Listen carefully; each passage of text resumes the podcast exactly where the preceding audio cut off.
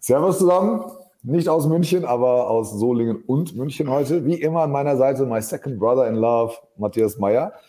Heute reden wir über Anwälte.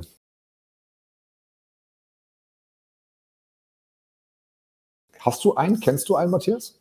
Also ich habe in meinem Alter Gott sei Dank noch keinen, wenn man das so formulieren darf. Ähm, ich habe mehrere. Ich glaube, wir müssen so ein bisschen unterscheiden zwischen Anwälten, die man privat braucht und äh, der typischen Anwaltszunft, die man als Unternehmer braucht. Ähm, und ich glaube, heute geht es äh, primär um Letzteres, nämlich äh, um äh, Anwälte, die Unternehmen beraten und wie man diesen Job vielleicht auch ein bisschen neuer interpretieren kann, als man das so klassischerweise kennt.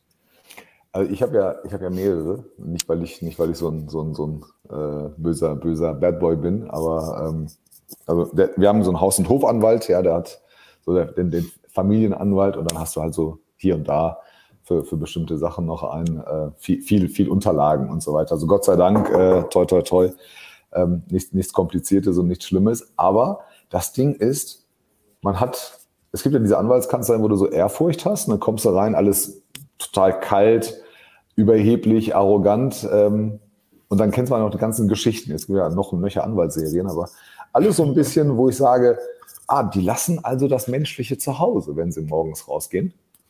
Okay, ja, alles klar. Und da frage ich mich halt so, die müssen ja auch irgendwie Frau, Mann und Kinder irgendwie haben. Also es ist jetzt nicht so, äh, dass ähm, dass diese Menschen kein Privatleben haben. Äh, insofern äh, freue ich mich auch extrem, dass wir Dominik heute zu Gast haben. Ähm, Dominik ähm, ist Anwalt, zwar in Österreich, aber ähm, in dem Fall äh, beschränken wir uns einfach auf den deutschen Sprachgebrauch und Österreichisch ist dann auch mal Deutsch.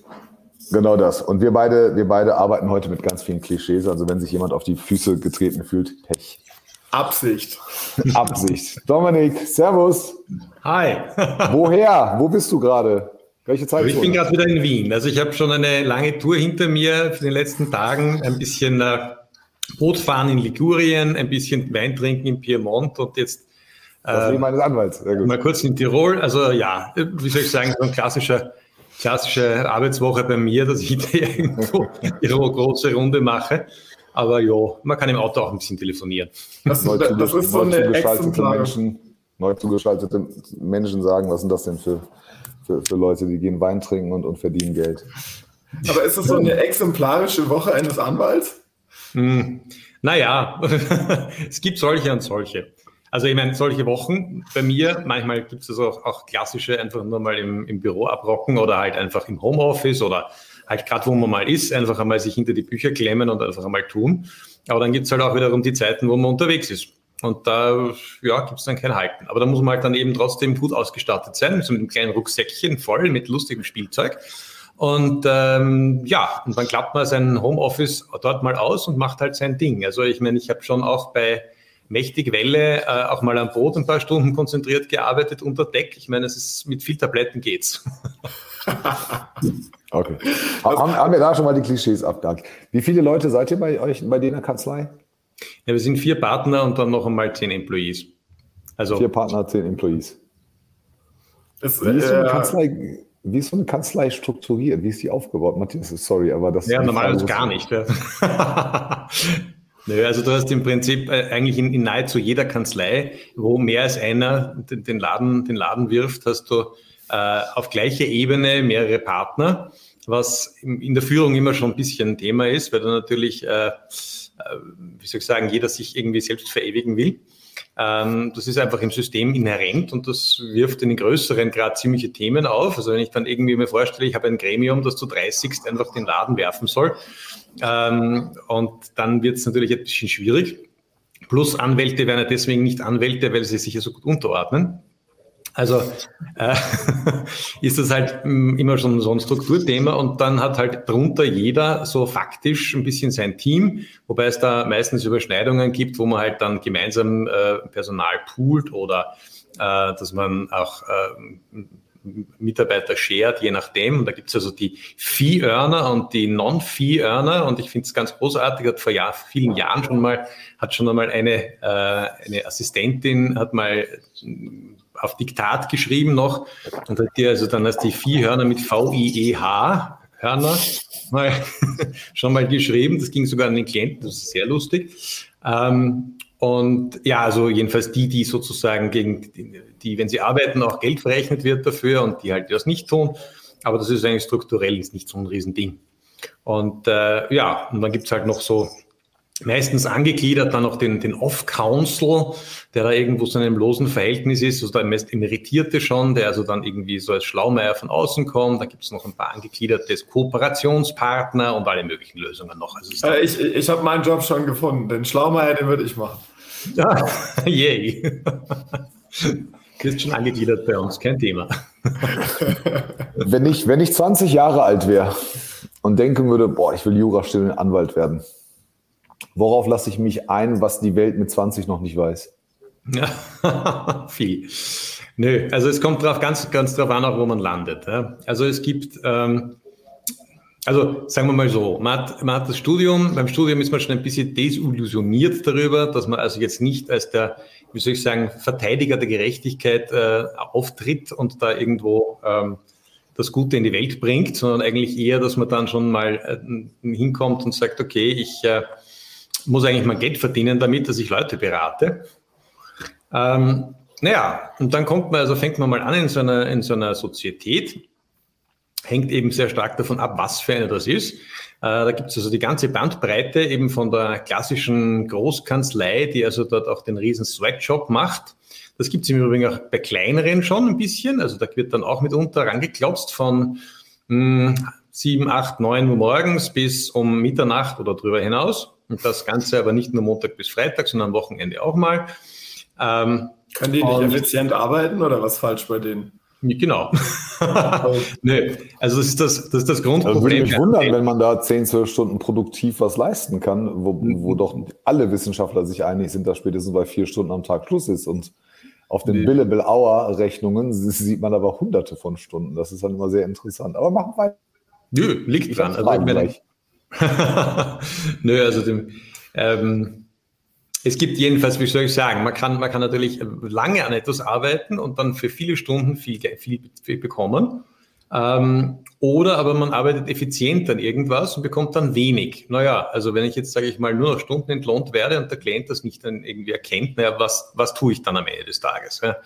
Also ich meine, die Zeiten, wo, wo das wirklich mal so richtig durchgegangen ist in großen Transaktionen, dass also dann dort ein riesiger Haufen von Juniors verbrannt worden ist mit vollkommen schwachsinnigen Aufgaben.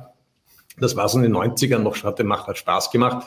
Derweil sind die Klienten eh schon draufgekommen und das Ganze hat schon irgendwie halbwegs Maß und Ziel. Äh, aber es ist halt immer noch, wie soll ich sagen, es wird massiv incentiviert davon, dass nach Stunden bezahlt wird, dass man halt einfach auch Stunden produziert. Und äh, jo.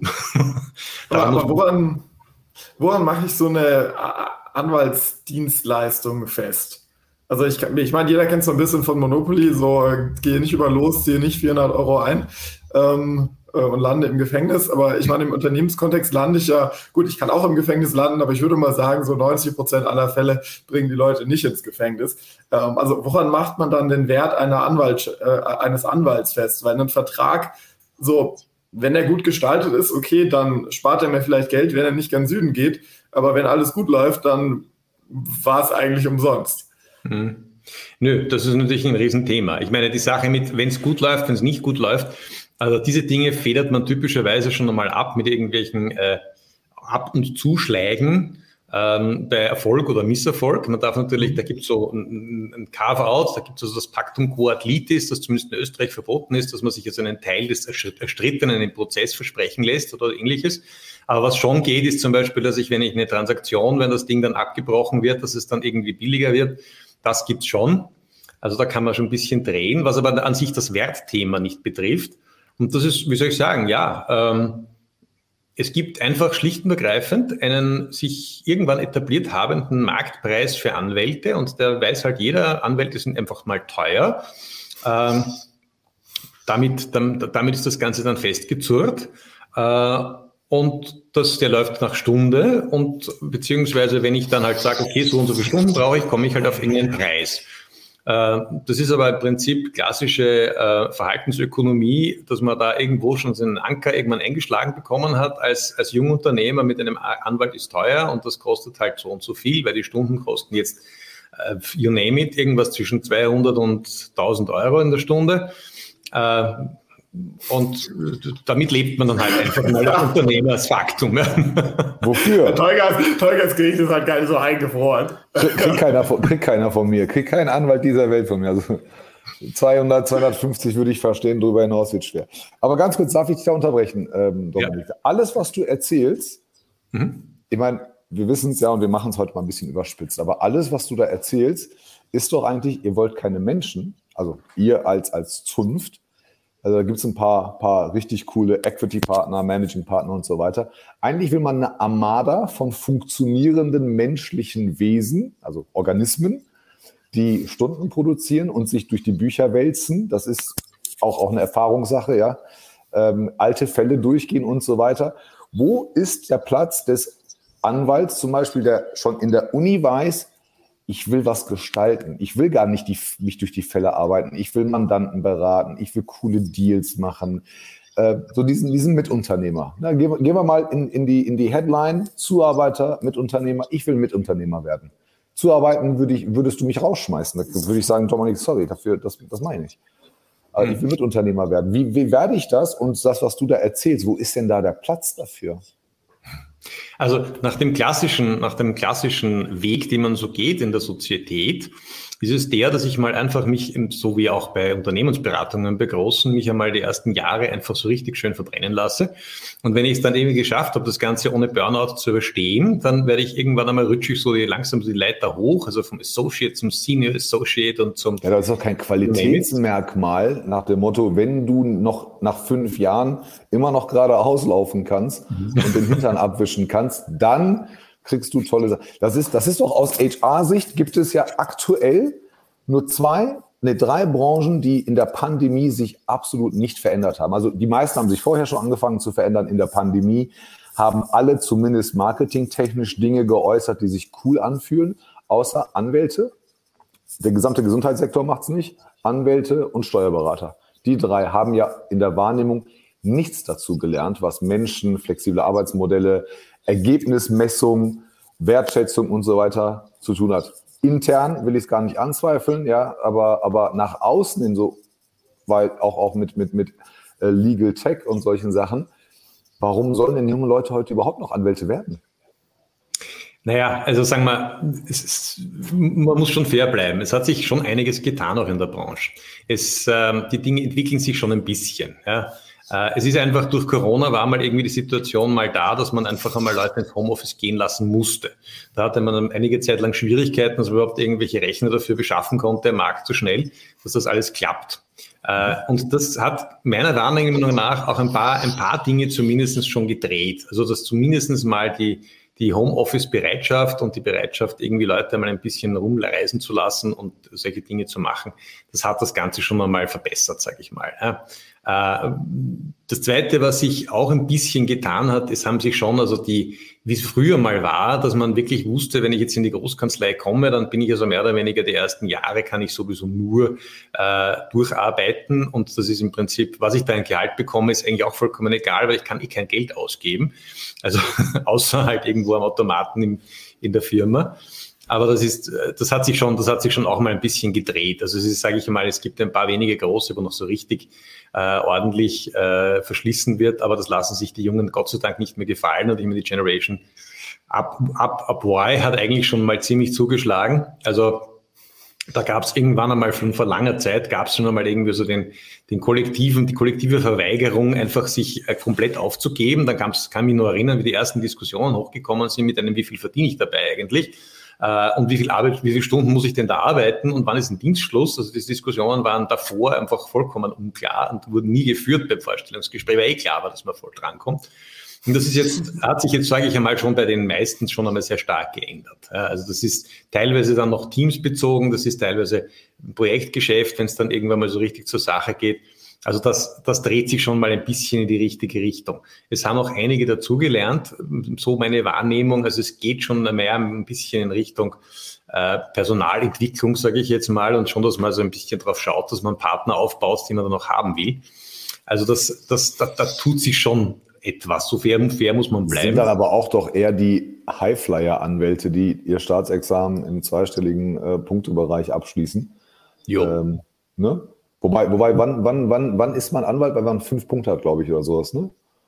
Also was wie es in Deutschland genau ist, kann ich dir jetzt nicht sagen. Du hast im Prinzip aber die mit den fünf Punkten, glaube ich, habe ich düster in Erinnerung. Ja, also zumindest musst du mal irgendwie äh, auch, äh, um überhaupt einmal irgendwo ranzukommen, musst du halt schon ja. entsprechende Staatsexamen ordentlich abgeschnitten haben. Ja, aber, aber mit fünf nimmt dich ja keiner, mit sechs, sieben, acht auch nicht. Äh, ab zweistellig wird es richtig gut oder, oder eher äh, halbwegs ja. gut.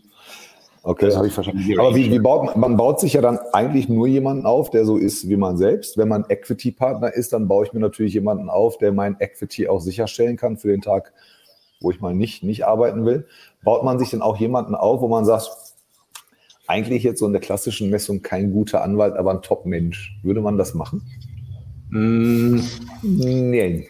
Naja, also das ist, du sprichst gleich mehrere Themen an. Ne? Das eine ist einmal die grundsätzliche Frage, man kennt das ja generell aus der Wirtschaft.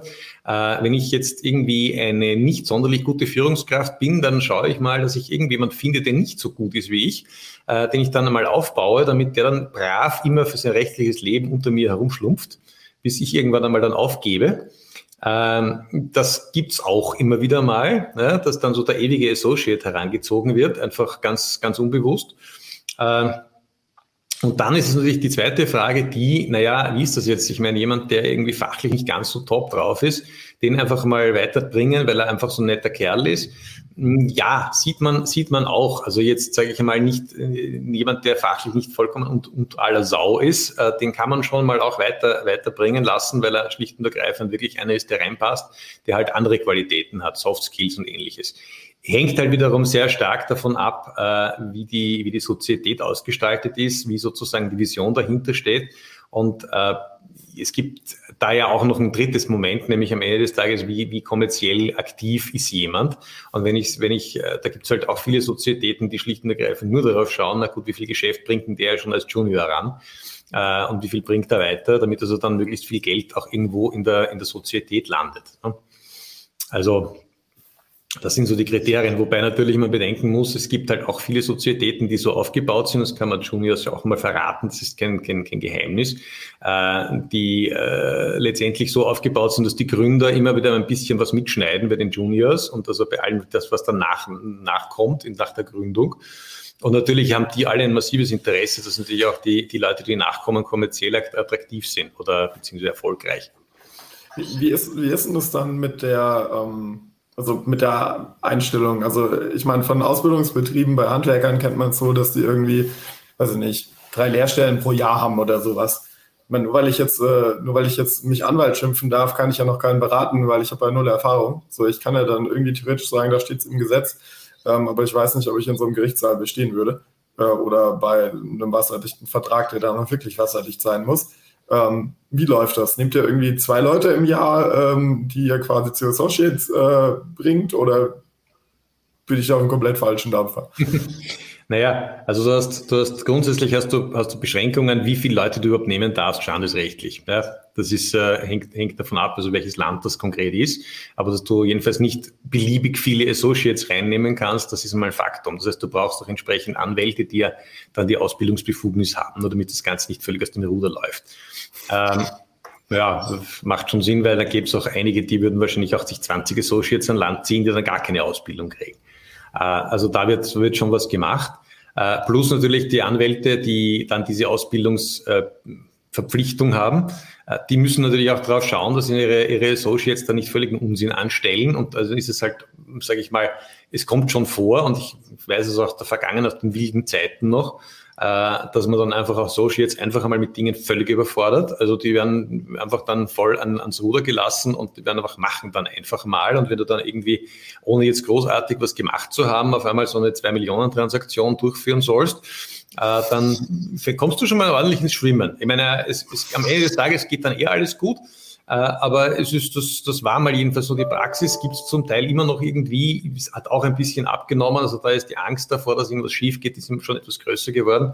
Und da wird man dann halt meistens am Anfang einmal nur im, im Backoffice gehalten und darf also so quasi so vorbereiten und äh, Dinge, Dinge mal hinbringen. Obwohl theoretisch, sage ich mal, schon einiges auch ginge. Also man könnte natürlich als Associate schon alles Mögliche machen. Also ich weiß, ich habe auch in, in, in Notsituationen mal bin ich dann mit dem äh, als, als, als Junior bin ich dann zusammengesessen in einer Drafting-Session für einen Prospekt mit dem Vorstand einer börsennotierten Gesellschaft und mit der PR-Abteilung und mit der Bank und habe so dann dort einen Tag lang Spaß gehabt mit den Herrschaften, einfach nur, weil Bölsch halt nicht ansgegangen ist.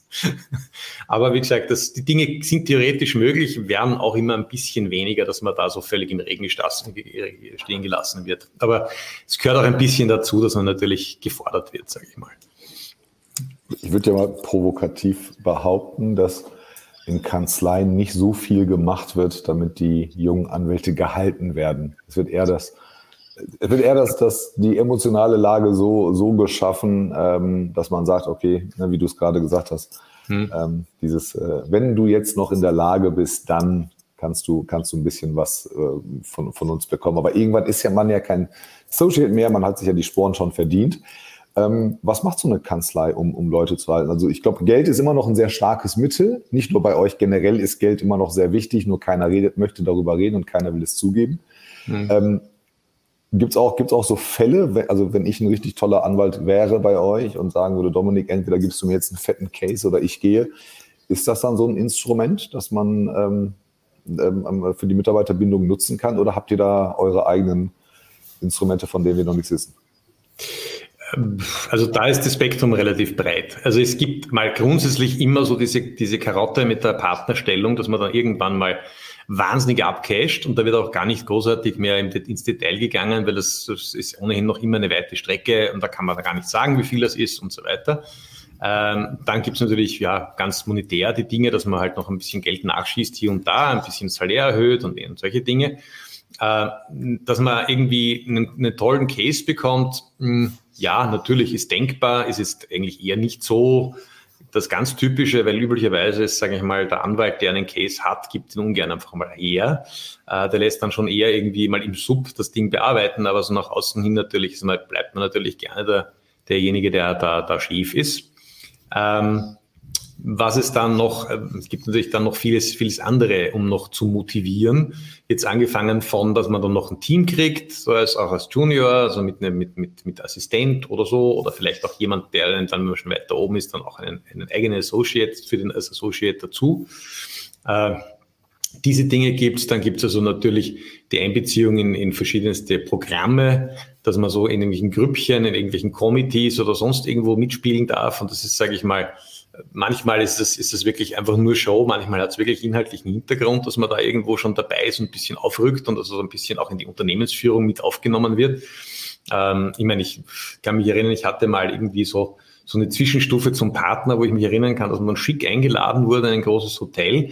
Wenn man da allerdings dann draufkommt, dass man einer von 230 Leuten ist und da genau gar nichts zu sagen hat und nur gelegentlich mal abnicken darf, dann ist es halt auch so eine Sache, wie, wie motivierend das dann ist. Also ich meine, die Ehre hält kurz. Ähm, und naja, und dann gibt es natürlich auch noch die, die schlicht und ergreifend auf die menschliche Art und Weise motivieren. Das ist also, gibt es aber, wie soll ich sagen, alle Bandbreiten.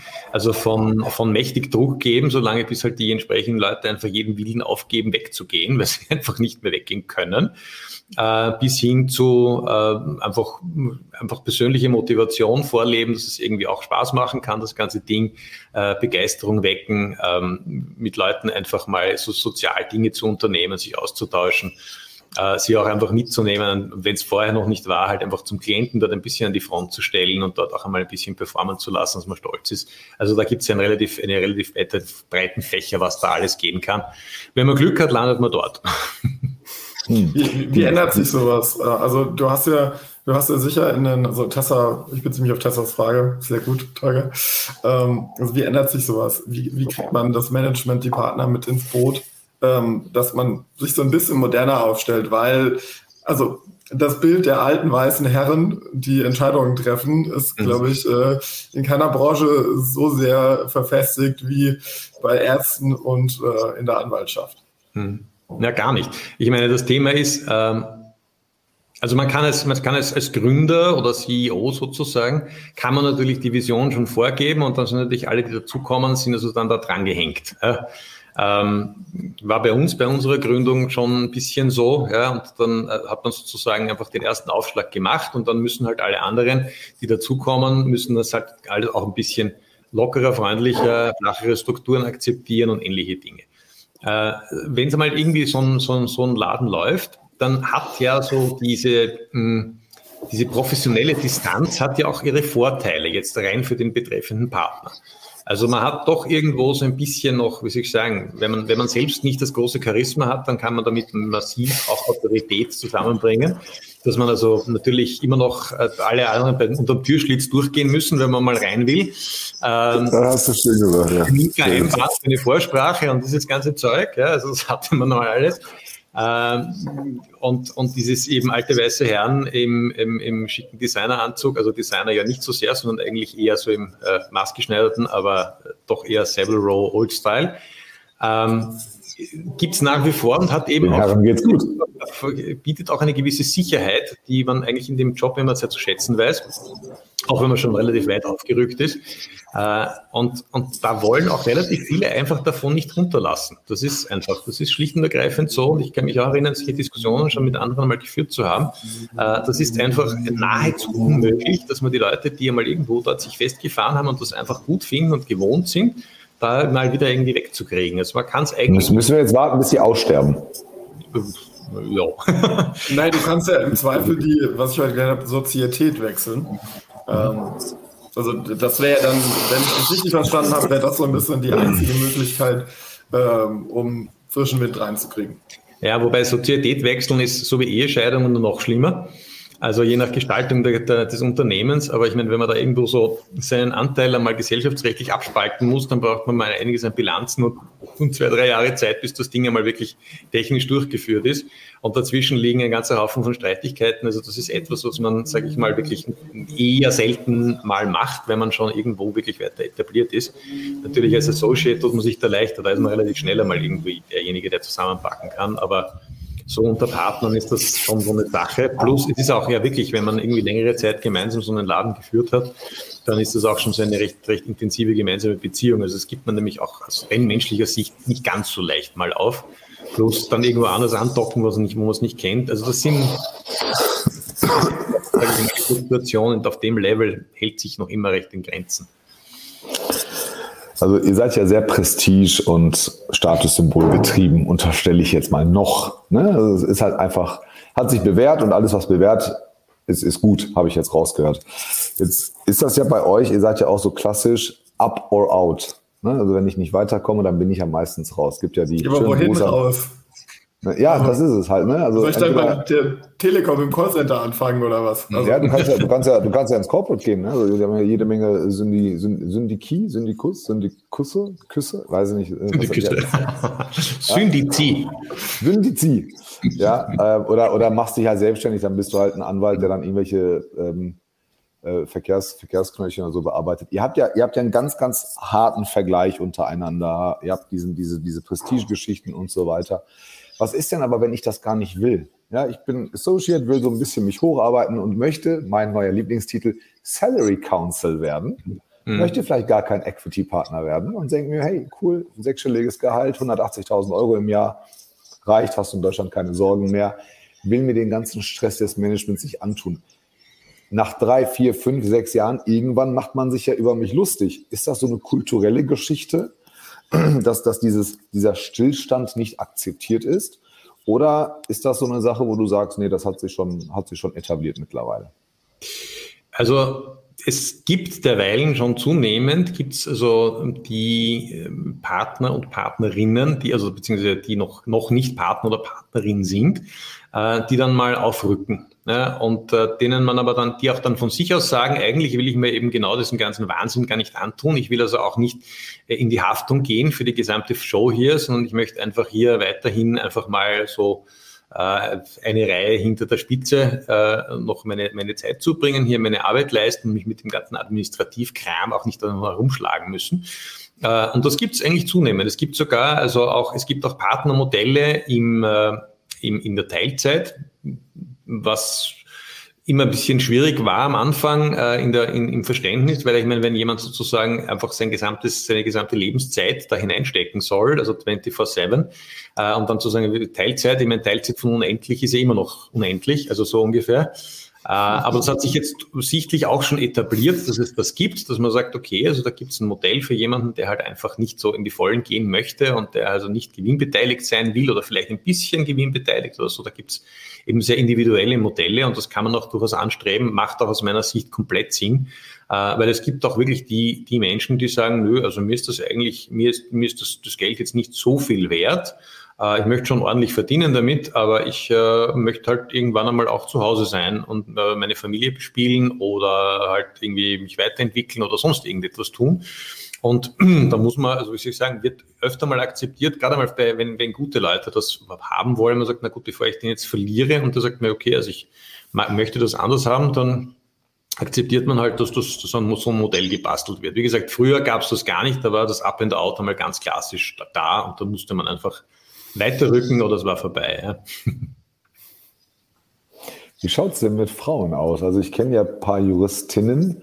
Wie mhm. viel muss ich weghören können, wenn ich Karriere als Anwältin machen möchte? Also derweilen ist so meine persönliche Wahrnehmung, dass man eigentlich es nicht mehr sonderlich schwer hat als Frau. Ja. Äh, Nicht sonderlich schwer heißt immer noch schwerer. Naja, ich meine, schwer haben es alle, sage ich mal. Ja. Also nicht schwerer als Männer, würde ich mal meinen. Ich würde gerne noch die Dimension Ausländer dazu nehmen. Also es gibt ja halt so ja, ein paar diese, dieser, dieser Elite. Ja, klar, ne? Ja, es gibt ja diese uh, elitären. Nein, aber es gibt ja diese elitären Kanzleien. Also ich habe mal mit, mit Hammonds und äh, nicht Fresh sondern mit Hammonds aus Berlin habe ich mal gearbeitet zur Bankzeit. Mhm. Ich habe die wirklich in so einen Meetingraum äh, reingetan, als ich, als ich bei der Bank war und habe gesagt, wenn ihr jetzt nicht alle normal seid und mit mir normal redet, könnt ihr euch verpissen. Ja, dann fingen sie an und waren alles kleine Jungs und irgendwann haben sie es auch begriffen. Mhm. Ähm, und ich, ich, weiß, ich weiß halt, dass dieser Ton in der einen oder anderen Kanzlei natürlich auch ein bisschen rauer ist. Aber als Frau und oder ausländische Frau oder ausländischer Mann ähm, komme ich da in so ein Subökosystem rein, wo ich eigentlich wie ein Fremdkörper behandelt werde. Bei Frauen sagst du ja gerade, nee, würde ich, würde ich dagegen halten. Bei euch vielleicht nicht, aber ich würde immer noch sagen, 75 Prozent der Kanzleien, die irgendwas zu sagen haben, irgendwas zu melden haben, ähm, wollen das eigentlich nicht, oder? Also naja. schön als Associate, schön als Assistentin, sieht gut aus, aber ich glaube, der Spruch mit mach den Kopf, äh, Knopf an der Bluse auf und zieh den Rock etwas höher, ist, glaube ich, immer noch weit verbreitet. Lass ich jetzt mal so im Raume wirken. naja, also sagen wir so, es ist, dass man sagen könnte, es ist alles super astrein und es gibt also da nicht einmal Ansätze von irgendwelchen, ja, Schwierigkeiten in der Richtung, würde ich mal, das, das zu behaupten, wäre schon ein sehr weiter Wurf. Äh, aber man, sagen wir so, einerseits Compliance schlägt schon mal ziemlich zu, also da wird schon, schon mal ein bisschen drauf geschaut, dass das Ganze nicht völlig aus dem Ruder läuft, das merkt man schon. Äh, es ist halt nach wie vor gibt's gibt's äh, doch einige sehr, sehr viele namhafte Kanzleien, äh, weltweit eigentlich, die wirklich in den Partnerregen nur mit Männern besetzt sind oder fast ausschließlich mit Männern. Äh, wo wie soll ich sagen, immer die Frage ist, woher kommt das eigentlich?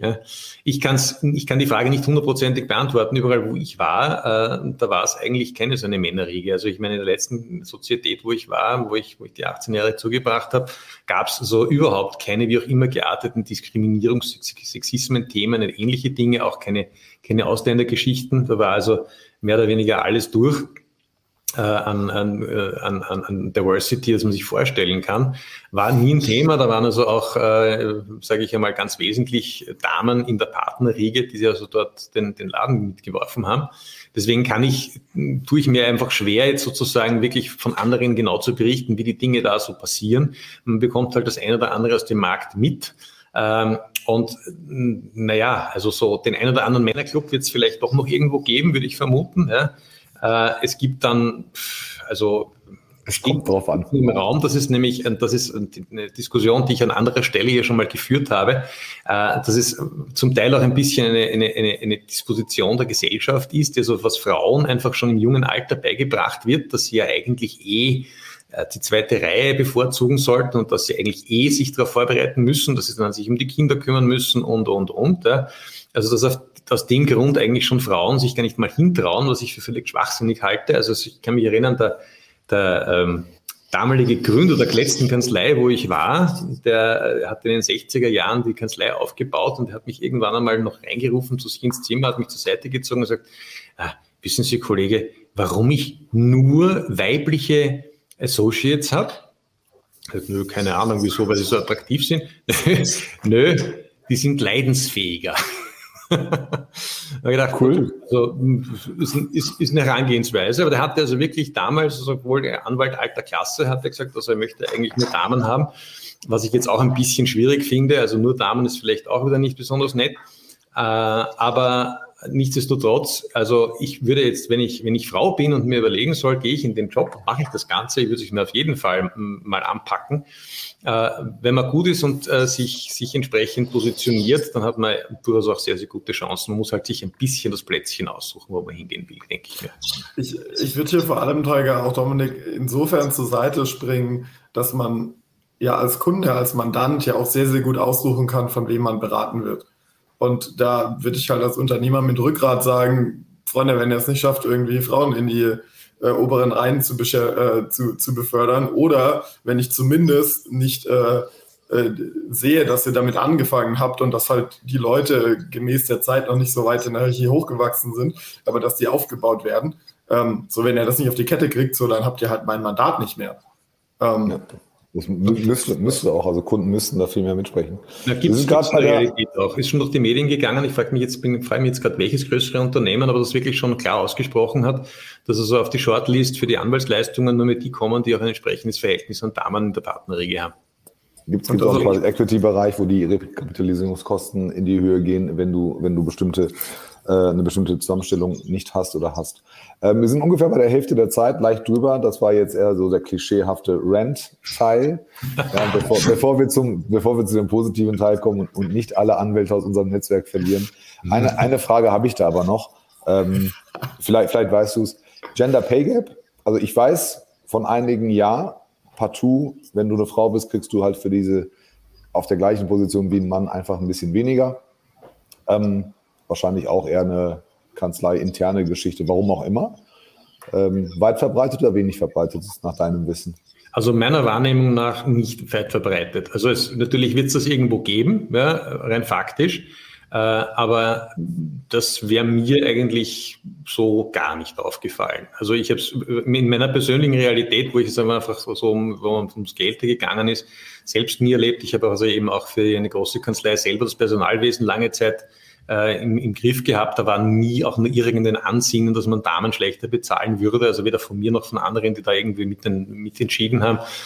Das war eigentlich überhaupt nie ein Thema, aber da geht es am Ende des Tages geht's einfach um die Performance. Punkt.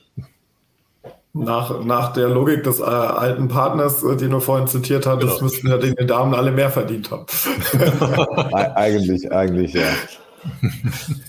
Gut, ich meine, wir haben jetzt so ein bisschen die, die Branche umrissen ähm, und wie das Ganze funktioniert. Ich meine, das Besondere an dir, und so haben wir uns auch kennengelernt, ähm, war ja, dass du gesagt hast, ich sehe mich nicht nur als Anwalt. Hm. Ähm, ich sehe mich durchaus auch äh, als, ich sitze mit im Boot. Ähm, hm. Wie, wie, kann man sich das vorstellen? Wie wird ein Anwalt äh, jemand, äh, der mir hilft, wenn ich in der Scheiße sitze, äh, zu jemand, der mich als Unternehmen ganz, also der mein Unternehmen ganzheitlich begleitet? Ja, das ist, Diskussion, die ich in den letzten Tagen an allen möglichen Fronten geführt habe. Also es gibt einmal sehr viele, die sagen, ich, Anwalt, das ist irgendwie so der, den ich, zu dem ich gehe, wenn ich ein Problem habe. Also habe ich besser kein Problem. Äh, und ich assoziiere den auch gleich mit dem Problem. Also deswegen ist ja Anwalt so mehr oder weniger wie Henker. Ne? Also das ist irgendwie so ganz schlecht, mag ich nicht, weil eben das ist ein Problem. Ne? Äh, dann gibt es die anderen, äh, für die, die sitzen im Unternehmen äh, und haben auch einen Inhouse-Counsel oder einen externen, ganz egal. Ähm, und wissen also, sie würden ganz gerne jetzt einfach einmal ihr Ding machen ja, und dann setzen sie auch alles Mögliche auf, setzen vieles in Bewegung und dann, dann, haben sie am Ende des Tages noch das Thema, sie brauchen noch irgendwie den Haken, den Haken drunter von Compliance oder von Legal äh, und den holt man sich dann und wenn man dann äh, hingeht, dann denkt man sich schon, okay, also das Beste, was rauskommen kann, ist, ich kriege einfach den Haken drunter, aber wahrscheinlich haben die wieder alle möglichen Anmerkungen, da ich noch mehr Arbeit kriege und im schlimmsten Fall sagen sie mir einfach, es geht nicht. Ja. Äh, und dann hat man so als, als, als Legal jetzt in-house oder, oder auch extern hat man einfach immer auch das Label des, des Partybeenders. Ähm, und äh, ist, ist auch vom, vom Image her nicht wirklich ideal. Und äh, das, wie man dem Ganzen entkommen kann, das ist etwas, was auf den ersten Blick teuer erscheint, aber in Wirklichkeit am Ende des Tages nicht ist. Das ist einfach schlicht und ergreifend, dass ich den, dass ich legal, extern, auch intern, äh, einfach in den Prozessen viel früher mit einbeziehe dass ich in, was weiß ich, wenn ich in einem Projekt bin, einfach legal schon einbeziehe zu einem Zeitpunkt, wo das Ding jetzt eben noch nicht völlig, völlig äh, eingegossen ist, sondern schon mal frage, okay, also wir, wir würden jetzt überlegen, das in die und die Richtung zu machen und da kommt von legal von vornherein schon mal strategisch irgendwo so ein Ding mit einem, also vor allem David war schwierig, aber wir könnten ja vielleicht anderes machen und er hätte vielleicht diese Idee. Ähm, und mich also einfach einmal, wie soll ich sagen, im Projekt schon einmal ein bisschen früher einbringe. Ja. Äh, das zweite ist auch, und das ist das, was eigentlich dann am Rande. Aber, aber darf ich da unterbrechen? Das ist doch so ein bisschen, widerstrebt das ja auch dem unternehmerischen Gedanken. Ähm, also wenn ich für mein Unternehmen irgendwas Neues mache, neues Projekt, ähm, neue, neue Marktanteile und so weiter, ich will ja nicht immer zum Babysitter und dem das sagen. Äh, und, und dann, und dann äh, davon abhängig machen, was der mir erzählt. Ich habe eine Vorstellung, eine Vision als Unternehmer ähm, dass ich rechtliche Beratung immer an meiner Seite habe, ja, aber ich, ich glaube, ich glaube, diese, diese, diese, man, man wird ja Unternehmer, weil man selber entscheiden möchte. Umgekehrt wird, glaube ich, eher ein Schuh daraus, wenn ich sage, Dominik, das ist mein Produkt, ich will in diesen Markt hinein. Ja, und auf diese Art und Weise mache ich das, schütze mich. Aber, aber nicht, also so wie du es beschrieben hast, hatte ich jetzt so das Gefühl, das war, nee, erstmal fragen und dann, und dann kriegst du Feedback. Umgekehrt, wenn ich sage, schütz mich, aber du weißt jetzt Bescheid, ich informiere dich, damit du, damit du dich vorbereiten kannst, ist, glaube ich, als Unternehmer ein bisschen was anderes, als, als wenn man, wenn man immer den Babysitter an seiner Seite hat. Dafür wirst du ja nicht Unternehmer. Mm, also als Babysitter will ich es gar nicht bezeichnen. Ich meine, ich habe im Prinzip, wenn ich jetzt Unternehmer bin, kann ich natürlich immer die Dinge alle ganz alleine machen. Ja. Äh, am Ende des Tages hat man aber dann eigentlich meistens ohnehin schon irgendwie andere Leute dabei. Also wenn ich jetzt irgendwie mir denke, okay, ich habe jetzt einen Sales-Profi dabei, der mir dann berichten kann, wie am Ende des Tages einfach ich irgendwie besser meine Verkäufe mache. Ich habe jemand aus der Produktion dabei, ich habe jemand aus HR dabei für die Personalstrategie, die, die ich da brauche, um ein Projekt durchzuziehen und, und, und. Und da gehört im Prinzip genauso auf gleichem Level, gehört also dann am Ende des Tages auch Legal dazu. Äh, jetzt nicht so als, als äh, Babysitter dabei, sondern halt auch einer halt, der einfach im Team mit dazu beiträgt, dass dieses Ding am Ende des Tages fliegt. Und dann noch vielleicht noch eine Anmerkung, weil du sagst, äh, schütz mich, ja. Natürlich gehört das Schützen vom Anwalt äh, oder der oder von Legal, der halt da mitarbeitet, gehört natürlich zu dem ganzen Ding dazu. Nur das ist das, was, sage ich mal, in den meisten Köpfen einfach noch anders drinnen ist. Äh, es geht nicht nur darum, dass man jetzt irgendwie sozusagen äh, davor geschützt wird, dass aus von dem Stand, dem, dem ich jetzt schon stehe, es ein Minus wird, sondern es können Anwälte auch durchaus noch einige äh, Dinge auch beitragen, die ins Plus gehen. Also ich kann dann zum Beispiel bei steuerlichen Gestaltungsmöglichkeiten kann man da irgendwie noch Verbesserungen einbringen, die man auch mit, mit rechtlichen Dingen verknüpft. Man kann möglicherweise aus dem Netzwerk noch irgendwelche Dinge äh, dazu bringen, wie irgendwelche Dinge besser funktionieren könnten. Also da gibt es relativ viel, wo auch der Anwalt auch einen, einen Mehrwert einbringen kann über ein, äh, schau mal, dass das Ganze legal äh, compliant ist und man also da nicht in eine Falle rutscht. Also da gibt's gibt's ziemlich einiges. Und ich meine, das, was ich bei den ganzen Dingen überhaupt schätze, ist, wenn man halt mit den Menschen bekannt ist und da auch so ein bisschen mitarbeiten kann schon und, und, und, und auch jeden ein bisschen versteht, wie er so tickt, vom Unternehmer angefangen, äh, dann kann man da auch viel besser schon darauf reagieren, wenn irgendwas kommt. Wenn irgendeine ein Anliegen kommt, dann wird man sofort, ah ja, das ist der, der hat so, so besonders, äh, so ein besonders vorsichtiger. Ah, da muss ich mal irgendwie das und das mir überlegen in die, die und die Richtung. Und da macht es natürlich schon viel mehr Sinn, zusammenzuarbeiten, als wenn man da einfach ad hoc mal reingerufen wird für ein Problem oder für ein Projekt nochmal am Ende des Tages durchsehen, ob das Legal eh funktioniert. Ne? In, in, in, inwieweit sind dann die, äh, die, die Kollegen und Kolleginnen, die du in deiner Branche so kennst, dann auch wirklich so drauf, weil also ich war bei einer Schwe großen Schweizer Bank, äh, wo wir einen äh, KYC-Prozess anfassen wollten und wir wollten im Endeffekt eigentlich nur äh, die Verifizierung äh, des Personalausweises oder der Person äh, digitalisieren. So, es hätte sich nichts geändert, wir hätten einen besseren Datensatz gehabt und alles, was die zu sagen hatten, war, um Gottes Willen den aktuellen Prozess nicht anlangen. Ähm, weil so die Bereitschaft. Ja Schweizer Bank. Mhm. Ja, weil die, nee, in der Schweiz ging das lustigerweise bei der Mutter, aber in der Europagesellschaft ging das noch nicht. Ähm, und diese Bereitschaft von diesen Legal-Menschen war ungefähr null, ähm, sich mit dem Thema anzuko äh, das Thema anzunehmen, ähm, weil ja das ein etablierter Prozess sei, der funktioniere und äh, man jetzt hier keine schlafenden Hunde wecken möchte. Also das Bild, was ich bis jetzt äh, im Unternehmen von Anwälten gekriegt habe, äh, war nicht äh, im Projekt aktiv mitgestalten, sondern eher so, ja, wenn es unbedingt sein muss und dann aber auch nur unter den 20 Bedingungen. Also, also so den proaktiven Anwalt, den habe ich noch nicht gesehen. Aber ich bin ja auch noch mhm. nicht so alt wie ihr. Vielleicht äh, fehlt mir da einfach noch ein bisschen Lebenserfahrung. Ich habe auch ja, lange gesucht, bis ich den gefunden habe, glaub mir. Ja, es ist ein bisschen ein Mindset-Thema. Also äh, es gibt halt schon viele, die sich einfach in der Rolle des Beraters sehen. Und ich meine, ich, ich habe für mich jetzt irgendwann einmal zum Beispiel jetzt auch einen ziemlichen Knacks gemacht im Kopf. Äh, also wenn man, wenn man äh, als Anwalt sich dann auch am Klienten beteiligt bei dem Startup, äh, und dann irgendwie dort sitzt und dann sagt einem der, der CEO des Startups, sagt einem dann, also er hätte jetzt rechtlich das und das vor. Ja? Und dann kriegst du als erstes, kriegst du mal den Anwaltsreflex mit einem, okay, also ich erkläre mir jetzt mal, dass das alles Schwachsinn ist und dass das alles so nicht funktioniert und alles so nicht geht. Denkst du dir, okay, gut, so machen wir es nicht. Dann sagst du, okay, jetzt bringe ich ihm eine Lösung an. Ja? Äh, Habe ich ja schon gelernt, also besser Lösung und nicht das Problem. Ähm, also ich bringe jetzt einmal einen Vorschlag, wie man es anders machen könnte und so würde das ungefähr funktionieren. Und dann bist du eigentlich gedankliches Anwalt ja schon fertig. Äh, kannst schon Honorarnote schreiben, Lösung geliefert, alles ist gut. Ja?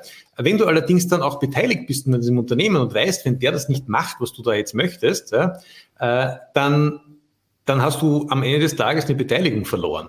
Und da bist du dann einfach schon noch einen Schritt weiter, dass du dann sagst, machst du das auch wirklich? Ja, hast du das auch verstanden? Ja, und ich komme noch einmal, ich rufe nächste Woche noch mal an, um zu checken, ob das wirklich funktioniert hat. Sollte das äh, nicht verboten werden, dass man dir? Siehst du ja. das nicht kritisch? Also Compliance, hast du gesagt, greift ja in der Kanzlei, offensichtlich nicht in der Rechtsberatung überall. Aber mhm. siehst du das nicht kritisch, dass man sich vielleicht ähm, das gar nicht machen sollte? Also sich da beteiligen, wo man berät? Weil du hast ja, du hast ja, du hast ja einen rechtlichen Informationsvorsprung. Ja. Der, ne, und du kannst ja wahrscheinlich die Verträge auch so gestalten, so dass der andere das nicht versteht. Das geht ja alles, aber, ähm, ja, aber du kannst find, ja. Finde ich, find ich schwer. Du vertrittst ja nicht die Gegenseite dann gegen das Unternehmen, dass du, äh, dass du, in, de, in dem du, ähm, ähm, in dem du beteiligt bist. Also das ist ja, du bist ja quasi Inhouse Counsel nur mit Anteilen der, dem Stefan Gausepohl müssen wir noch ein bisschen helfen. Stefan, das, das, die Themen entwickeln sich dann immer. Ne? Man kommt dann von dem einen zum anderen. ähm, den, den Anwalt als Mitunternehmer will ich als Mandanten ja nur, wenn er mir mal einen Mehrwert ins Unternehmen bringt. Hatte absolut recht, der liebe Stefan. Ja, aber es ist ja, also einen Mehrwert muss ich haben. Warum? Ne, also Mitunternehmer auf Mandantenseite ist eine Sache, Mitunternehmer in der eigenen Kanzlei haben wir, glaube ich, relativ klar ausgearbeitet den sehe ich bei der Breite der Themen bei einem Anwalt noch nicht. Ja, er, er, er, betont aber bei einem Anwalt. Also er würde ihn vielleicht bei einer Fußballmannschaft aus AnwältInnen sehen. Äh, nur bei jetzt einer Profession nicht. Äh, ich erinnere hier an den Running Gag. Ich verstehe die Frage. Ich verstehe nicht die mein Frage. Fachbereich.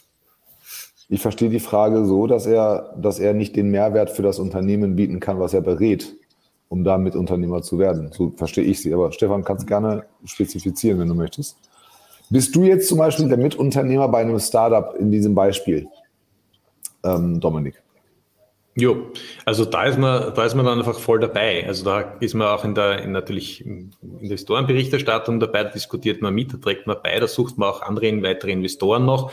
Äh, da ist man mit den Leuten auch persönlich in, im Austausch regelmäßig über die geschäftliche Entwicklung. Ja und, äh, und, und gibt also da auch verschiedensten Input, also aus, aus dem persönlichen Netzwerk, was man da so beitragen kann, äh, teilweise auch, und das ist halt das, was, wo, ach, vielleicht kann man auch schon auf die Ant Frage von Stefan auch schon aber was, was bringst du denn da, was bringst du denn, also nicht du speziell, mhm. aber was bringst du gerade da rein, was zum Beispiel der Matthias außer dem Rechtswissen nicht reinbringen könnte, wenn er, wenn er auch der Mitunternehmer wäre oder auch, auch, auch an einem Unternehmen beteiligt wäre? Ist es nur, nur das Wissen des Rechts oder ist das, naheliegende, du hast so viele Mandanten in deinem Umfeld, so ein breites Netzwerk, dass du sagst, ich mache hier die Wertschöpfung aus meinem eigenen Network heraus?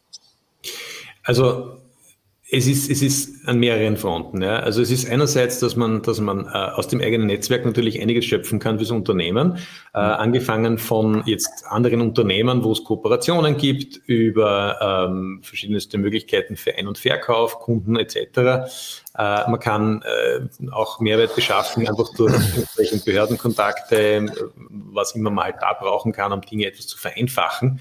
Äh, also da, das ist einmal die eine, die Netzwerkgeschichte. Dann gibt es daneben, gibt es die Thematik, dass man auch natürlich, wenn man als Anwalt auch unter selber Unternehmer ist, auch ein gewisses unternehmerisches Grundverständnis hat. Und jetzt sage ich mal, es gibt da gewisse Dinge, die natürlich ein Matthias oder die auch sonst irgendjemand natürlich genauso auch beibringen kann, aber halt eben nicht gemeinsam vermengt mit dem rechtlichen, rechtlichen Grundverständnis dazu. Beziehungsweise natürlich ist es auch so, dass ich natürlich, ähm, wie soll ich sagen, dass man, dass man, dass man auch, wenn du jetzt zwei Berater hast zum gleichen Thema, kriegst du ja vielleicht trotzdem einen höheren Mehrwert zusammen, als wenn du nur einen hast. Ja? Also wenn ich ihn eh schon an Bord habe. Äh, es ist, was noch dazu kommt, ist, dass also der Anwalt dann auch gewisse Situationen schon im Vorfeld schon einmal sehen kann, die er schon aus seiner Erfahrung kennt und die er da schon, schon entsprechend auch berücksichtigen kann. Also klassischer Fall, so Gesellschafterstreitigkeiten, die in der Sache angelegt sind. Und wenn also da irgendwo ein kommerzielles Thema auftaucht, wo man als Anwalt schon weiß, aus einer anderen Causa habe ich also schon die Erfahrung, da wird es dann irgendwann brenzlig, kann man zu dem Zeitpunkt schon eingreifen, bevor die beiden überhaupt zu streiten anfangen und kann das schon kalmieren, bevor das Ganze endgültig aus dem Ruder läuft, also dann noch einmal ein paar Millionen in Bach runter sind an einer Stelle. Also äh, da gibt's ziemlich einiges an Situationen, wo man mit, dem, mit, mit rechtlichem Hintergrund und auch mit entsprechender Zusatzausbildung gegebenenfalls da auch einmal eingreifen kann und noch einen Mehrwert dazu liefern kann. Wie, wie gehst du dann da klassisch rein? Also hast du Anteile, also wirklich, du besitzt fünf Prozent des Unternehmens?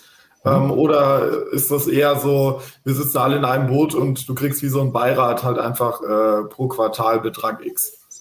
Nein, es ist beides. Also es ist ähm, einerseits, wenn man selber mitbeteiligt ist, faktisch, äh, dann ist man natürlich auch bei diesen ganzen äh, rechtlichen Themen auch, auch voll mit dabei und auch in einer Gesellschafterversammlung dann offiziell mit dabei und, und, und.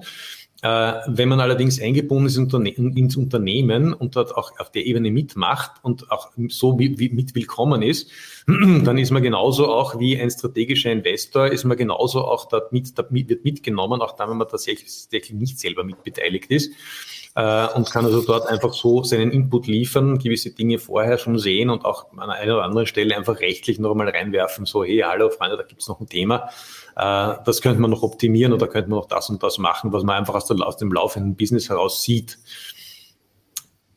Jo. Das ist so, sage ich mal, der, das, das Verständnis, wie ich, es, wie ich es mit Unternehmen sehr, sehr gerne habe, wenn man mich lässt. Aber also, mit, Blick, mit Blick auf die Uhr, Matthias, ganz kurz, äh, wenn ich, wenn ich, wenn ich jetzt junger Anwalt bin, ich sag mal im Mittelmanagement, ich hab, bin jetzt vom Associate weg, dann, dann bin ich ja, dann, dann kann ich das wahrscheinlich gar nicht so, wie du das machst. Ne? Du hast jetzt du bist jetzt halt gechillt, ja, du hast jetzt mhm. Zeit und äh, hast jetzt die Ressourcen dafür, da kannst du dich gerne äh, beteiligen und äh, kommt ja auch in einem Startup gut, wenn man sagt, ja, unser, unser Investor ist ja auch, äh, hat seine eigene Kanzlei und so weiter. Ich als, als nicht mehr ganz so junger Anwalt, ich kann das ja zeitlich gar nicht stemmen in der Regel, aber ich möchte in meiner Kanzlei Mitunternehmer werden, ohne Unternehmer zu sein, ohne Equity-Partner zu sein. Ich würde gerne da an der Stelle den Kreis schließen. Gibt es mhm. solche Modelle, dass ich ohne Equity trotzdem unternehmerisch tätig sein kann oder muss ich immer Geld auf den Tisch, auf den Tisch legen? Also sagen wir so, es gibt, es gibt Kanzleien, wo man auch, ohne dass man Geld auf den Tisch legen kann, äh, gleich, dass man auch irgendwann als Partner aufgenommen wird. Das gibt es schon, äh, indem man lange genug durch die Tretmühle gewandert ist und sich das verdient hat. Ähm, dass man sozusagen auch unternehmerisch in der, in der Kanzlei tätig wird als, als Junger, der also eben noch nicht Partner ist. Ähm, schwierig, nur in Teilbereichen, also dass man da irgendwo mal, wenn man eine besondere Expertise einbringt, dann noch einmal irgendwo mitgenommen wird, dass man vielleicht irgendwo ein Team leiten kann, derartige Dinge. Äh, was man, was auch ich immer wieder mal sehe, ist schon auch, dass wenn einer jetzt irgendwie ein Mandat daherbringt, das also ganz, ganz sinnstiftend ist, äh, dann wenn der Mandant sagt, ich arbeite jetzt genau mit dem Anwalt, der, der, der, der jetzt mich da betreut und mit sonst gar keinem von euch in der großen Kanzlei, dann gibt es eh keine andere Option, als dass also der dort auch das Mandat dann auch schupfen kann, in Anführungszeichen, und dann kann man das auch genauso gestalten, dass man, äh, dass man auch da eben als Unternehmer dort in diesem Unternehmen mitspielt das geht schon. Das sehe ich auch immer wieder mal, dass also gerade bei Jüngeren, das wo sagen, äh, gleiches, gleiche Altersstufe mit dem Unternehmer, wo man also dann auf Augenhöhe einmal die Dinge austauscht und da funktioniert das eigentlich mitunter ganz gut. Ja. Also das ist eigentlich der Shortcut. Wenn ich unternehmerisch in der Anwaltskanzlei tätig werden möchte, ohne dass ich Partner bin, muss ich einfach nur irgendeinen Buddy haben, der mit mir in die Schule ging, jetzt in einem Unternehmen hoch genug ist und mir von dem das Mandat holt. Das ist der Legal Hack. Ja, das ist der Legal Hack und der führt dann auch relativ schnell zur Spitze. Also wenn ich dann so zwei, drei von dieser Sorte habe, äh, dann kann ich auch relativ schnell einmal sagen, ich würde ganz gerne ein bisschen den Button-Track abkürzen, weil eigentlich bringe ich schon so viel, so viel Spaß in die Kiste, dass ich eigentlich gerne jetzt schon dabei wäre, als Großer. Anwälte überall in Deutschland rufen jetzt äh, ihre Kontakte in ihrem iPhone an. das ist, ich sag, also das ist da wirklich ein Punkt, den ich auch feststelle. Also es fangen viele, viele Anwälte, als, als Junge fangen viel zu spät mit dem Netzwerken an. Also das ja. ist, ist das sagenhaft, wirklich. Also das ist aber nicht nur bei den Anwälten so, das ist generell so. Mhm. ja, das ist, das ist tatsächlich äh, generell so, dass man dieses, diesen Netzwerkgedanken als Student, also ich, ich bin ja bei den, bei den Integratoren, bei den Stipendiaten, jetzt geht es hier gleich los. Jetzt geht's ähm, rund? Das, ja, jetzt gleich, gleich geht's rund hier. Und, ähm, aber auf jeden Fall, junge Leute machen das wirklich sehr, sehr spät und sie reizen es auch nicht aus. Sie bespielen das Netzwerk auch nicht. Es geht halt immer in beide Richtungen. Das muss man halt machen, geben und nehmen. Mhm. Und äh, wenn man das natürlich nicht macht und auch nicht aktiv danach fragt, wird man da auch nicht weiterkommen. Ähm, ich habe eigentlich nur noch, nur noch so eine, so eine, so eine Prestigefrage, die hebe ich, hebe ich mir fürs Ende auf. Matthias, mit Blick auf die Uhr. Ja, ich, ich, ich, hätte diese Netzwerkfrage doch durchaus mal ein bisschen detaillierter gestellt. Ähm, nämlich, man sieht jetzt relativ wenige Anwälte, jetzt gerade auch auf LinkedIn, äh, die sich mal zu einer Aussage hinreißen lassen. Oh, so, die verstecken echt? sich dann irgendwie hinter Büchern oder sagen nicht mein Fachbereich oder keine Ahnung was. Kommt drauf an. Und, und darunter, darunter stehen 20 BWLer und haben die Sache schon lange für sich beantwortet. Das ist, ja doch, das, das ist echt wahr. Also wehe, man macht oben einen Fehler, dann kommen alle von der Konkurrenz und sagen Kollege, Kollegin. Ne? Und, und so einfach mal eine treffende Aussage, ohne zu sagen, muss noch ausgearbeitet werden, kann man so eigentlich nicht sagen. Und mittlerweile darf man bei LinkedIn 3000 Zeichen verwenden für einen Post. Das geht nicht. Die sich aber auch keiner durchliest, by the way. Ähm, hm. Nee, also, also wo, wird, wo wird in der Anwaltszunft ähm, mal so ein bisschen... Ähm, naja, also es gibt vieles, was der Klient selber steuern kann und auch das kann man selber steuern. Ja? Also vielleicht kurzer kleiner Exkurs noch zu deiner Frage, Matthias, vom Anfang, was ist der Wert der Anwaltsleistung? Man kann als Klient, kann man den Anwalt mal fragen, na gut, okay, wo siehst du den Wert deiner Leistung? Und wenn man diese Frage mal aufbringt, dann wird Beratungsleistung auch ein bisschen anders werden auf einmal. So ein, ein heißer Tipp. Äh, aber auch jetzt die Frage, wie kriege ich eine, eine klare Antwort von einem Anwalt, ist auch relativ einfach. Mir hat einmal ein Klient, wie ich noch sehr, sehr jung unterwegs war, hat mir gesagt, Herr Leiter, ich will diesen ganzen Quatsch nicht lesen müssen. Sie verhalten mich jetzt dann auf, Sie stehlen meine Zeit, indem Sie mir ein zehnseitiges Memo schicken, wo am Ende des Tages ich mir selber überlegen kann, was ich jetzt tun soll. Sind Sie doch bitte so lieb. Ich verstehe, Sie müssen mich aufklären in epischer Breite, weil Sie sonst, wenn irgendwas schief geht, haftbar werden. Äh, und Sie wollen natürlich das mein unternehmerisches Risiko nicht nehmen müssen, weil dafür werden Sie nicht bezahlt. Verstehe ich alles und Sie müssen mir also den ganzen Haufen Disclaimer schreiben, was alles schiefgehen kann dabei. Aber verdammt nochmal, machen wir das doch so. Sie schreiben mir einen Absatz, da steht drinnen, was Sie an meiner Stelle tun würden. Und dann schreiben Sie mir noch zehn Seiten, die ich nicht lesen werde. Und da können Sie reinschreiben, was Sie wollen. Naja, das ist ein Approach, mag ich. Und muss ich sagen, verwende ich doch immer wieder mal genau auch so. Das finde ich wirklich ein faires Ding, äh, dass man einfach Leuten dann unter den Umständen auch immer eine sehr klare Antwort geben kann, indem man sie dann im Nachfeld auch relativieren kann, weil es natürlich immer irgendwelche rechtlichen Themen gibt, warum irgendwas nicht ganz hundertprozentig genauso ist, weil halt irgendwie es eine ausgerissene Judikatur gibt, dass es vielleicht doch anders sein könnte, weil die Bestimmung eben nicht ex exakt genau den Sachverhalt trifft und, und, und. Das ist halt immer das anwaltliche Thema und das ist halt das, was der Unternehmer eigentlich auch selten versteht. Er sagt, nee, ich will eine klare Antwort, ich will eine klare Empfehlung, ich will ja wissen, was ich tun soll. Ne? Das ist gerade äh, auch eine klare Frage, fairerweise am Anfang. Jo. Eh. genau. Und das Thema ist halt, dass der Jurist dann irgendwie einfach nur aus, weil er halt äh, Risiko getrieben ist, natürlich auch das Risiko sieht, dass er selber dann dran ist, wenn irgendwie er jetzt nicht auf irgendwas hingewiesen hat. Und deswegen geht man dann einfach in Hinweisen unter und in Relativierungen. Aber wenn man einfach sich darauf einigt, okay, also ich überlege mir jetzt, ich bin der Unternehmer als Anwalt, ich gebe mal einfach dem Unternehmer den Tipp, okay, also alle Optionen abwägend, das erscheint mir die sinnvollste, machen wir es doch so. Und dann schreibe ich hinten nach noch einmal mit Klientenzustimmung ein, okay, also wir haben noch das und das Thema und das ist auch schwierig und so und so und das könnte natürlich irgendwie das ist äh, eine Lösung, wie soll ich sagen, die kam eigentlich immer ganz gut an und, und funktioniert eigentlich auch immer ganz gut. Ich meine, es ist im Prinzip auch in so, in so Legal Opinions, also das ist so mehr oder weniger das, das Meisterwerk, wenn ich dann irgendwo bei einer großen Kapitalmarkttransaktion dann für die Bank dann irgendwie eine Bestätigung schreiben muss, dass das alles compliant ist. Äh, da ist ja, wie soll ich sagen, da ist die große Meisterschaft besteht ja darin, da irgendwie was reinzuschreiben, wo am Ende des Tages drinnen steht, wenn es so ist, dann ist es so. Ja. Äh, aber es ist, die ist vom Kern genau auch so aufgebaut. Da steht eine Aussage drinnen, die die Bank hören will. Es ist alles super sauber. Und dann hat man noch einen ganzen Berg von Qualifications, Assumptions, äh, wo dann drinnen steht, ja, das ist alles richtig, was ich davon sage, wenn das und das alles zutrifft. Und außerdem nur unter der Einschränkung, dass das und das passiert. Im, Grund, Im Grunde ist es auch das, ja, das kennt im Prinzip jeder Anwalt im Wirtschaftsbereich, wie diese Dinge dort laufen. Und es ist im Prinzip auch kann man auch genauso mit im einfachen Unternehmensumgang auch machen, dass man einfach Leuten einfach klare Aussagen liefern und sagt, okay, das ist das, was ich ehrlich gesagt einfach machen würde. Ich kenne dich, ich kenne das Unternehmen, ich kenne die Situation, die rechtliche, das wäre meine Empfehlung, mach denn das doch. Und um mich, um mich absichern zu können, schreibe ich halt dann alles rein, was schiefgehen kann, weil es halt natürlich auch schiefgehen kann. Also do doppelter Boden und hundertprozentige Absicherung. Ja, lieber Dominik, Danke für die Zeit. Danke an alle, die zugehört haben und, und zugeschaut haben. Ich glaube, das Thema kann man, kann man in ganz, ganz vielen Schritten noch vertiefen. Mhm. Ich habe auf jeden Fall gelernt, es tut sich was am Anwaltsmarkt, es tut sich was in der Denkweise der Kanzleien. Mhm. Langsam aber sicher ja. Und wir haben halt auch noch ein paar alte weiße Männer und am Ende warten wir einfach, bis die aussterben. aber so ganz dramatisch, wie die Klischees sagen, ist es ja dann doch nicht und äh, es geht schon mal in die richtige Richtung. Und ob man, ob man dann am Ende Partner werden muss und will, das entscheidet jeder selber für sich. Ich danke recht herzlich, Matthias.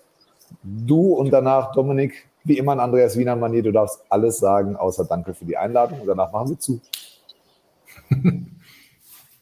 Also für mich wäre definitiv Tipp des Tages, bring Kunden mit, dann wirst du Partner.